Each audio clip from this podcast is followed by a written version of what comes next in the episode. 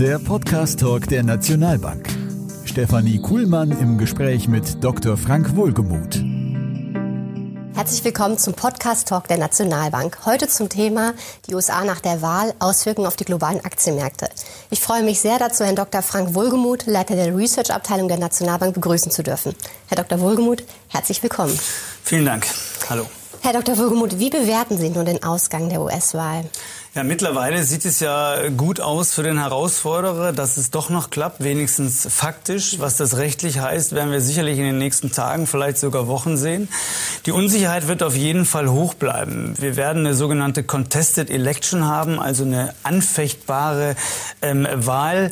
Und äh, was natürlich die Sache extrem brisant macht, dass äh, die Wahrscheinlichkeit schon sehr hoch ist, dass es letztendlich vor dem Supreme Court, also vor dem obersten Gerichtshof der USA äh, landen wird, die äh, entscheidenden Fragen oder Fragen zur Wahl. Und gerade in der letzten Woche ja eine sehr konservative Neubesetzung des obersten Gerichtshofs stattgefunden hat und dementsprechend natürlich da schon eine sehr, sehr große Brisanz äh, liegt. Man muss äh, konstatieren, dass Donald Trump einen super Wahlkampf geführt hat. Die Ergebnisse sind deutlich besser, als das vorher alle Prognostiker gesagt haben. Ähm, ob das jetzt letztendlich reicht, äh, ist dahingestellt. Wie gesagt, es sieht momentan gut aus für Biden. Er scheint wohl den sogenannten Blue Wall, also die Staaten, die Rust Belt Staaten, die 2016 Donald Trump von Hillary Clinton gewonnen hat oder von den Demokraten gewonnen hat, doch wieder äh, zurück äh, erobert zu haben. Aber es ist noch ein bisschen früh, das letztendlich zu sagen. Und wie beurteilen Sie einen Sieg des Herausforderers? Na, ich denke insbesondere bei allen, die transatlantische Allianzen noch als ein bewahrungswürdiges Gut ansehen, dürfte ein ganz, ganz großes Aufatmen ähm, quasi ähm, durch den Raum gehen. Das gilt insbesondere für die europäischen Hauptstädte, wo man ja gerade mit einem Transatlantiker Biden als Präsident sicherlich viel mehr und viel besser ins Geschäft in Verhandlungen kommen kann, als das jetzt unter Trump der Fall war. Insgesamt wäre zu hoffen, dass die Polarisierung in den USA USA nachlässt oder wenigstens sich nicht weiter äh, vertieft. Dafür steht natürlich Biden, der als Brückenbauer bekannt ist aufgrund seiner jahrzehntelangen Erfahrung in der US-Politik, sodass man diesbezüglich schon Hoffnung haben kann, dass auch in der Innenpolitik, in der amerikanischen, doch mehr ähm, umgesetzt werden kann, als man das jetzt vermuten würde. Insbesondere glauben wir halt auch oder sind davon überzeugt, dass äh, Fakten und nicht mehr Halbwahrheiten als Maßstab der Politik Politik angesetzt werden. Das ist ja auch ein sehr positiver Faktor. Und die USA wird insgesamt sicherlich wieder verlässlicher in ihrer Politik, was gerade auch die Außenpolitik angeht. Mhm. Und äh, wie würden Sie eine zweite Amtszeit Trumps beurteilen? Na, ich, wir denken, eine zweite Amtszeit Trumps wird ähnlich, wird ähnlich wie die erste Amtszeit Trump, äh, Trumps. Da wird sich nicht viel ändern. Das heißt also, America First wird sicherlich neuen Auftrieb erhalten. Das heißt also, die Handelsstreitigkeiten werden sicherlich wieder vom Fokus nach oben rücken, gerade auch was die was Europa angeht. Das war ja bis jetzt doch eher äh, im, Hinter, im Hintertreffen. Die Polarisierung der Gesellschaft wird äh, weitergehen. Trump äh, legt ja überhaupt kein keinen Wert darauf, sage ich mal, Amerika zu einen, sondern bedient nur seine Klientel. Das heißt also, eine Klientelpolitik aus unserer Sicht wird auch weitergehen. Und äh, dementsprechend, was man auch ganz offen sagen muss, in einer zweiten Amtszeit Trump wird er sich natürlich mehr oder weniger noch stärker als in der ersten Amtszeit als über den Dingen stehend ansehen. Das heißt, die, die Angriffe auf die äh, Institutionen der US-Demokratie dürften sicherlich weitergehen. Und das ist natürlich ein ganz, ganz gefährlicher Weg. Also insgesamt denken wir, dass die Welt stärker noch auseinanderdriften wird, als das heutzutage der Fall ist. Und das ist sicherlich in Anbetracht der Aufgaben, die global gelöst werden müssen, äh, äh, wäre keine hoffnungsvolle äh, Aussicht. Ja. Wie erklären Sie sich, Herr Dr. Wohlgemuth, dass die Umfrageinstitute scheinbar wieder so falsch gelegen haben? Das ist eine sehr, sehr gute Frage. Insbesondere, weil die Umfrageinstitute ja propagiert haben, zum einen, sie hätten ihre Modelle umgestellt, damit so ein Desaster wie 2016 nicht mehr passieren äh, könnte. Und zum anderen ähm, ja auch die Meinung ganz stark vertreten wurde, dass ähm, es jetzt so zwei starke Blöcke gibt. Das heißt also, der Anteil der Wechselwähler wäre gar nicht so hoch wie beispielsweise 2016 und dementsprechend dürfte so ein starkes Abweichen von den Polls Polls eigentlich gar nicht stattfinden. Aber wenn man sich die Ergebnisse anguckt, muss man ganz offen sagen, eine Katastrophe für die Polster und äh, also für die Umfrageinstitute. Und äh, wir erklären uns das so ganz ehrlich, dass bei vielen Umfragen am Telefon was anderes gesagt wird als letztendlich dann in der Wahlkabine, ja, aus verschiedenen Gründen. Und es ist ja, es wird immer noch ein Grund sein, dass viele sagen, na, so eine Wahl, so ein klares Bekenntnis, ein offenes, klares Bekenntnis zu Trump, das wollen wir dann doch nicht. Vielleicht steht ja auch die Ehefrau daneben, die eher demokratisch orientiert ist, um dann auch einen Ehestreit vielleicht zu vermeiden. Und dementsprechend, aber in der Wahlkabine ist man alleine auch in den USA. Und dementsprechend könnte ich mir vorstellen, dass dann doch viele sagen, wir haben auf der einen Seite zwar gesagt, wir wählen Biden, aber jetzt wählen wir Trump. Anders ist es nicht zu erklären. Und wie fällt Ihr Wahlfazit bezogen auf den Kongress aus? Naja, der Kongress äh, bleibt so, wie er war. Also das Repräsentantenhaus in demokratischer Hand, der Senat in, ähm, in äh, republikanischer Hand. Das ist sicherlich eine Enttäuschung für die Demokraten, die ja gehofft hatten, im, im Rahmen einer sogenannten blauen Welle auch den äh, Senat zu erobern. Das hat natürlich unmittelbar und direkte Auswirkungen. Also die pol politische Gestaltbarkeit, der politische Gestaltungsrahmen egal ob der Präsident Trump oder Biden heißt, wird sicherlich deutlich begrenzt sein. So dürfte auch ein sehr ambitioniertes, umfassendes fiskalpolitisches Programm von äh, Präsident äh, Biden ähm, sicherlich nicht in dem Ausmaß ausfallen, wie man das hätte hoffen oder erwarten können, wenn der Senat jetzt auch demokratisch geworden wäre. Also von der Seite wird sich relativ wenig tun. Und was heißt das jetzt konkret für den Aktienanleger, Dr. Wohlgemuth? Das ist eine gute Frage. Ähm, wir, wir haben schon seit, äh, seit Wochen propagiert, dass wir sowohl unter dem Präsidenten Trump als auch unter dem Präsidenten Biden eigentlich eher positive Auswirkungen auf die Aktienmärkte erfahren, aber aus andere, äh, erwarten aber aus anderen Stoßrichtungen. Ähm, bei dem Präsidenten Biden erwarten wir eine stärkere Fokussierung der Fiskalpolitik. Es dürfte sicherlich ein umfass, umfassendes fiskalpolitisches äh, Programm geben, gerade um die Auswirkungen der Corona-Pandemie einzudämmen. Ähm, es wird zu Steuererhöhungen kommen. Es wird auch zu, einer, zu einem gewissen ähm, Änderung der Regulierung kommen. Das heißt, die Regulierung wird wieder restriktiver als es jetzt unter Trump der Fall war. Aber man sollte eins nicht vergessen. Biden ist ein Mann der politischen Mitte. Das heißt, die Auswirkungen, die er macht, werden nicht besonders radikal ausfallen, wie das ja viele im Vorfeld der Wahl auch propagiert haben, sondern er ist ja auch äh, viel zu stark auch auf die, äh, auf die US-Unternehmen angewiesen, auch sagen wir mal in der Bewältigung der äh, Corona-Pandemie, als dass er jetzt die US-Unternehmenslandschaft mit zu starken, auch linksgerichteten Initiativen erschrecken würde. Das glauben wir nicht, aber es wird sicherlich an der Steuerfront, wie gesagt, etwas passieren. Was auf jeden Fall passieren wird, ist ein ganz klarer Fokus auf erneuerbare Energien. Das hat er ja schon ganz klar gesagt äh, hinsichtlich seines sogenannten Green New Deals, also einer breiten, eines breiten Investitionsplans in erneuerbare Energien. Und äh, das ist im Endeffekt, kann man von, den, von der Seite aus schon ähm, auch deutliche Impulse für die US-Wirtschaft erwarten. Mhm. Und bei einem Wahlsieg Trumps? Bei einem Wahlsieg Trumps wird sich, wie wir vorher schon festgestellt haben oder äh, erwarten, relativ wenig ändern. Aber das muss ja für die Aktienmärkte nichts Negatives heißen.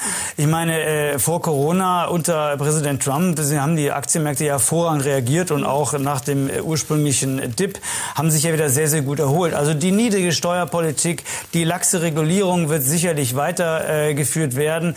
Also dementsprechend würden wir von der Seite auch von den Aktienmärkten, wie gesagt, aus einer anderen Stoßrichtung also eigentlich eher positive Impulse erwarten. Und was denken Sie, welche Branchen werden nun von den Anlegern bevorzugt werden, Herr Dr. Wohlgemuth? Naja, wie gesagt, äh, Biden setzt stark auf die Umweltpolitik. Mhm. Er beabsichtigt, ähm, ein, ein großes umweltpolitisches Programm aufzulegen. Er will die Amerikaner äh, im Pariser Klimaschutzabkommen mhm. lassen. Er will Klimaneutralität bis zum Jahr 2050. Das sind für die, Amerik für die USA sind das sehr, sehr ambitionierte Ziele. Er, hat ein, äh, er wird ein umfassendes Programm verabschieden, was beispielsweise einen umfassenden Ausbau Ausbau ähm, des Nahverkehrs beinhaltet. Es werden flächendeckende ähm, Ladestationen für Elektrofahrzeuge sind geplant. Es wird sicherlich zu einem Breitbandausbau kommen. Also dementsprechend von der Seite äh, umfangreiche, umfangreiche ähm, Initiativen. Und bei der zweiten Amtszeit Trumps?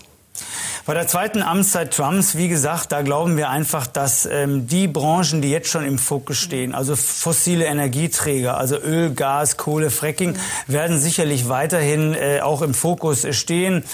Ähm, Unternehmen der erneuerbaren Energien werden eher marginalisiert werden. Was bedeutet der Wahlausgang denn zu dem für das Verhältnis USA-China? Das ist eine sehr, sehr gute Frage. Ähm, es gab ja große Auseinandersetzungen mit China, die dann letztendlich jetzt Mitte Januar diesen Jahres in dem sogenannten Handelsabkommen 1, also Phase One Deal, geendet sind, wo ähm, die Chinesen erhebliche Kaufverpflichtungen eingegangen sind, aber auch das Versprechen, den, den US, äh, den chinesischen Markt auch für US-Unternehmen, gerade der Finanzindustrie beispielsweise, ähm, zu öffnen. Wenn man sich das Ergebnis anguckt, ist dort eine Menge passiert. Also große amerikanische Finanzinstitutionen haben mittlerweile Zugang zum äh, chinesischen Markt. Wo noch nicht so viel passiert ist, ist hinsichtlich der Kaufverpflichtung. Also die Chinesen hängen da ihren Zielen deutlich nach. Woran liegt das? Das wird sicherlich zum Großteil auch auf Corona zurückzuführen sein. Zum anderen aber sicherlich auch auf zu ambitionierte Ziele in dem Jahr. Präsident Trump hat natürlich diese Ziele schon, äh, bei den Zielen schon seinen Wahlkampf im Fokus gehabt und hat deshalb gesagt, nein, wir brauchen brauchen dieses Jahr beispielsweise eine Menge an chinesischen Abnahmen für landwirtschaftliche Produkte, wo seine Wählerschaft sitzt beispielsweise. Also ähm, da glauben wir, dass auch ähm, Verhandlungen, die momentan auf Eis gelegt sind hinsichtlich eines äh, Handelsabkommens 2, doch zügig wieder aufgenommen werden. Also, aber die Konkurrenzsituation zu China wird sicherlich unter Trump äh, extrem weitergehen. Im Übrigen auch unter dem Präsidenten Biden. Da sollte man sich also gar nichts vormachen. Ähm, die, äh, die Demokraten und die Republikaner sind sich ja bei fast jedem Thema unglaublich uneins. Aber bei einem Thema sind sie sich nicht uneins. Und das heißt, dass die Chinesen mittlerweile zum Gegner geworden sind. Die Republikaner interpretieren die Chinesen äh, vielleicht eher als Feind. Die, Rep die Demokraten sind da vorsichtiger. Biden hat ja klar gesagt, für uns sind die Chinesen Gegner, also Wettbewerber, aber nicht der Feind. Der Feind in Anführungsstrichen oder der, der, der Gegner ist Russland. Und dementsprechend ist also zu erwarten, dass gerade im Verhältnis der USA zu China unter dem Präsidenten Biden der Ton konzilianter wird. Aber er wird auch hart in der Sache bleiben. Wie das mit dem Handelsabkommen weitergeht, das muss man mal abwarten. Aber diesbezüglich wird sich relativ wenig ändern zu einer Administration Trump.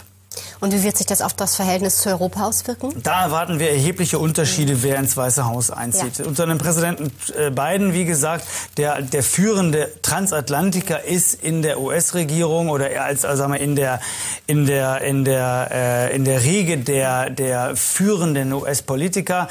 Und da wird sich sicherlich das Verhältnis deutlich entspannen. Europa wird wieder als Partner gesehen und nicht als, als Gegner.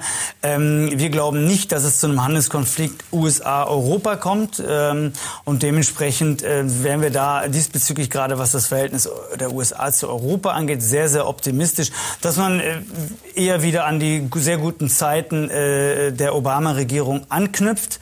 Spricht ja auch vieles da, dafür. Immerhin war ja Biden acht Jahre Vizepräsident unter Obama, dass er er sich da nicht äh, und war auch dort mehr oder weniger für die Außenpolitik mhm. mitverantwortlich, dass er sich da nicht groß ähm, ändert. Unter dem Präsidenten Trump würde es sicherlich anders aussehen. Da erwarten wir für Europa deutlich schwierigere Zeiten als in den letzten vier Jahren, die eh schon schwer, äh, schwer waren. Wie gesagt, da ist also ein, ein, Handelsstreit mit Europa, der dann auch zu, zu einer äh, deutlichen Erhöhung der Zölle führt. Alles andere als, als unwahrscheinlich. Aber mal auch andere sogenannte Denkverbote sind dann leider vielleicht keine Verbote mehr. Also auch einen, einen NATO-Austritt der USA halten wir nicht für, halten wir nicht für, äh, für ausgeschlossen. Und dementsprechend wäre also sicherlich für Europa ein Präsident Biden wesentlich umgänglicher als ein Präsident Trump. Mhm. Und mit welchen Initiativen der neuen Administration rechnen Sie prioritär, Dr. Wohlgemuth? Wir haben es ja schon so ein bisschen angesprochen. Ähm, also ein großes Infrastrukturpaket der, äh, einer Regierung Biden, ein großes Umweltschutzpaket der Regierung Biden und halt auch ein großes fiskalpolitisches äh, Paket zur Eindämmung der Corona-Pandemie. Ähm, jetzt fragt man sich natürlich, wie soll das finanziert werden? Wir haben ja schon über Steuererhöhungen gesprochen. Also äh, in, in Rede sind da Steuererhöhungen jetzt für die Unternehmen, die momentan bei einem Steuersatz von 21 Prozent wieder auf 28 Prozent ähm, aber auch das ist bei Weitem nicht so, dass dann die ganzen Steuererleichterungen von Trump wieder zurück abgewickelt werden. Vor, vor der Trumpschen Steuerreform lagen die US-Unternehmenssätze im Durchschnitt bei 35 Prozent. Dann wird sicherlich eine Erhöhung der Einkommensteuer für Einkommen ab 400.000 US-Dollar geben. Das ist ja im Wahlkampf angekündigt worden. Und es wird eine Steuer auf äh, Kapitalerträge geben, um eine gewisse Gegenfinanzierung äh, zu erreichen. Das wird aber bei weitem nicht ausreichen. Das heißt, es ist auch unter Präsident Biden zu erwarten, erwarten, dass sich das US-Defizit weiter ausweitet. Und äh, ja, bei Präsident Trump eine gute Frage. Er hat es ja geschafft, den Wahlkampf mehr oder weniger ohne Programm für seine zweite Amtszeit äh, zu führen. Äh, äh, das war ja auch mehr oder weniger Programm. Er ist halt das Programm. Aber man braucht sich nichts groß vormachen. Ähm, die Politik einer zweiten Amtszeit Trump dürfte genauso sein wie ähm, in der ersten Amtszeit Trump, wenn nicht sogar noch dezidierter, noch aggressiver. Also Handelskonflikte und äh, America First dürften ganz erheblichen äh, Stellenwert haben. Und wir glauben auch, dass gerade in der Immigration Policy, also Stichwort Mauer zu Mexiko mhm. und so weiter, sicherlich in der zweiten Amtszeit noch mal eine Menge passieren wird. Also ähm, die, die internationale Welt dürfte sicherlich unter dem Präsidenten Trump wesentlich unruhiger sein als unter dem Präsidenten Biden. Herr Dr. Wurmund, vielen Dank für das Gespräch. Sehr gerne. Und wir bedanken uns natürlich auch insbesondere bei Ihnen für Ihr Interesse und Ihre Aufmerksamkeit und freuen uns sehr, Sie beim nächsten Nationalbank-Podcast wieder begrüßen zu dürfen. Wir wünschen Ihnen einen schönen Tag, alles Gute und auf Wiedersehen. Unser Thema in der nächsten Folge Quo Vadis Brexit? Kommt der No-Deal-Austritt? Abonnieren Sie den Podcast-Talk der Nationalbank.